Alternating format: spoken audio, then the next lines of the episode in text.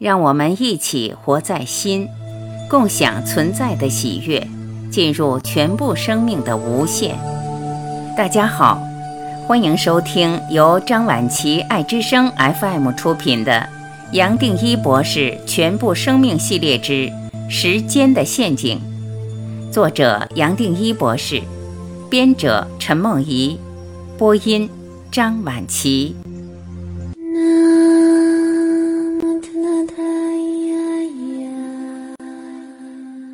四，时间的悖论。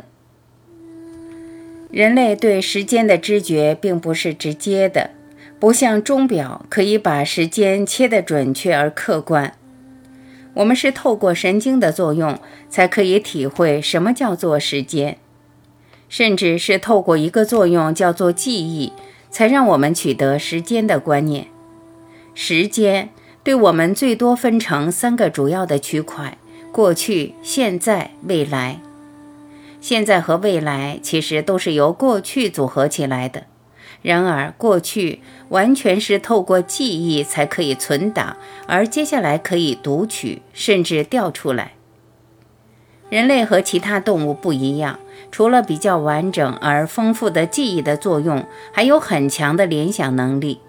人的聪明与逻辑和其他动物的差别就在于此。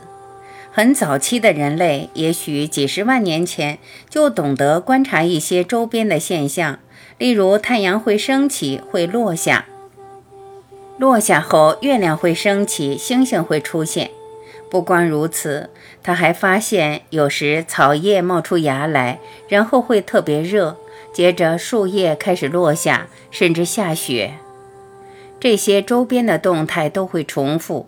只是重复的周期有长有短，这么一来，天、月甚至季的观念就出来了。人类也自然就把个人体验的变化和环境的周期联系在一起，而从中得到一些意义。在人类刚有农业的时候，人会发现要在春天种下的东西才容易发芽，到了夏天可以不要穿那么多衣服。等到秋天可以收获，进入了冬天，动物都在冬眠，人类也就跟着休息，要保住温暖。再区分更细一些，到了晚上就该休息，保住身体的热度，自然会想睡觉。白天有日光，可以把环境看得清楚，而可以处理事。人类其实就是靠记忆维持的比较长。再加上联想和推理的能力，而跟其他动物区隔开来，才有文明好谈。从最主要基因的 DNA 序列来看，人类跟黑猩猩的差别不到百分之二，所以人类的特殊倒不是可以完全用基因来解释。更有意思的是。比起早期存在但后来消失的另外五种人类，我们现代人和他们的 DNA 可以说几乎没有差异。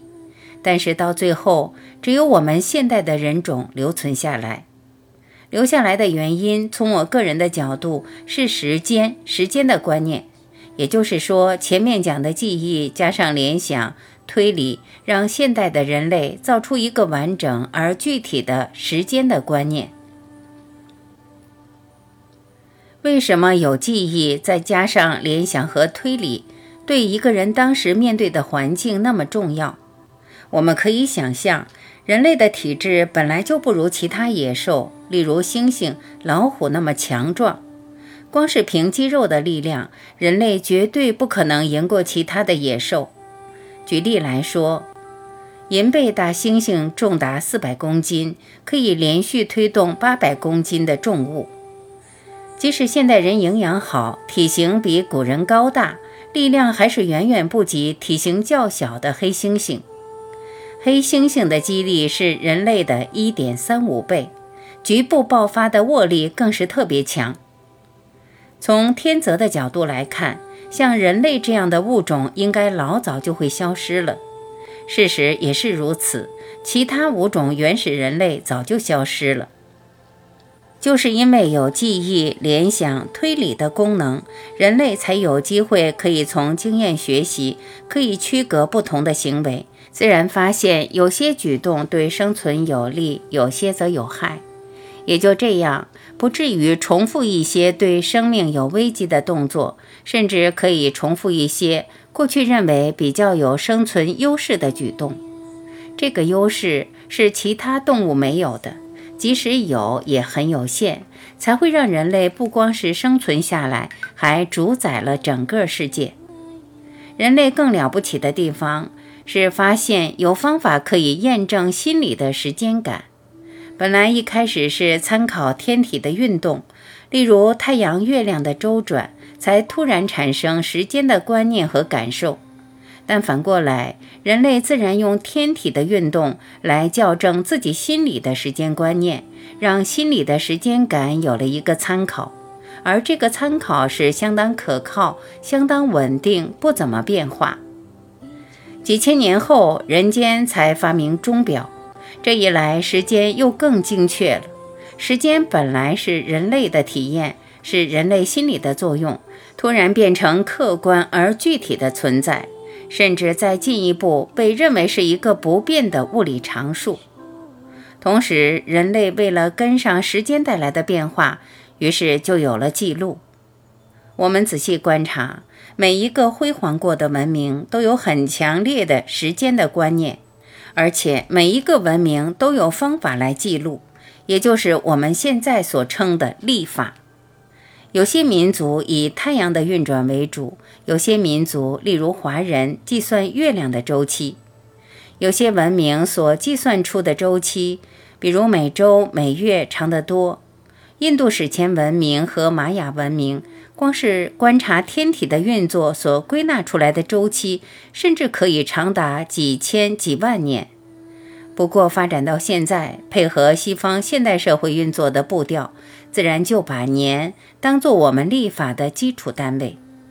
时间不光强化人类的逻辑和推理的能力，有了历法，也让我们开始做记录，包括历史。透过历史的记录，人类才可以把经验留下来，而可以得到进一步的学习。我才会说，时间是人类最大的发明。人类的全部发展都是透过时间的观念而延伸出来的。是的，时间确实带给我们数不完的突破，包括现在科学和科技的发展。时间本来是人类最宝贵的工具，让我们有今天的局面。不光可以主导地球，还可以登陆别的星球。但同时，它本身也是我们全部烦恼的根源。想不到的是，它同时也是人类最大的阻碍。我进一步大胆地说。